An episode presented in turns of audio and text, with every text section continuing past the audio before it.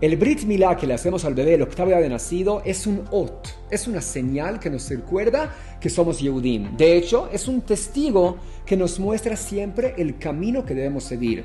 Pero eso no es suficiente. La Torah nos dice, al pi shenaim edim yakum davar. Necesitamos dos testigos para que un testimonio se considere como algo real. Y por eso en el día del bar mitzvah, cuando el niño cumple 13 años, ahí se considera como un adulto según la Torah. Porque llega el segundo testigo a su vida, que es el tefilín. Y hace que ese testimonio de su judaísmo sea algo válido según la Torah.